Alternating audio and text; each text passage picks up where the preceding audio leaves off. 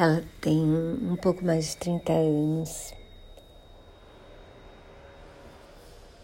Descobriu um câncer há dois anos, fez quimioterapia, depois operou.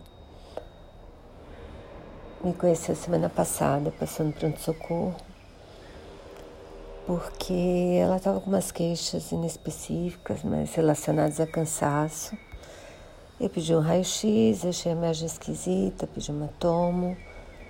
Ontem ela veio me trazer a tomo. Ela conseguiu o resultado por e-mail. Na tomo tinha uma massa no pulmão,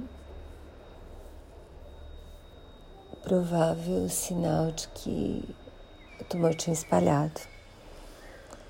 Ela vai conseguir vaga, se Deus quiser, num hospital de ponta, mas precisava de um exame para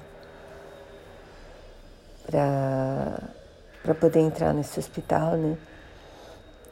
E, mas eu quero falar da resiliência dela, sabe? Da energia boa, da simpatia, da coragem, porque ela está lidando com isso faz dois anos já.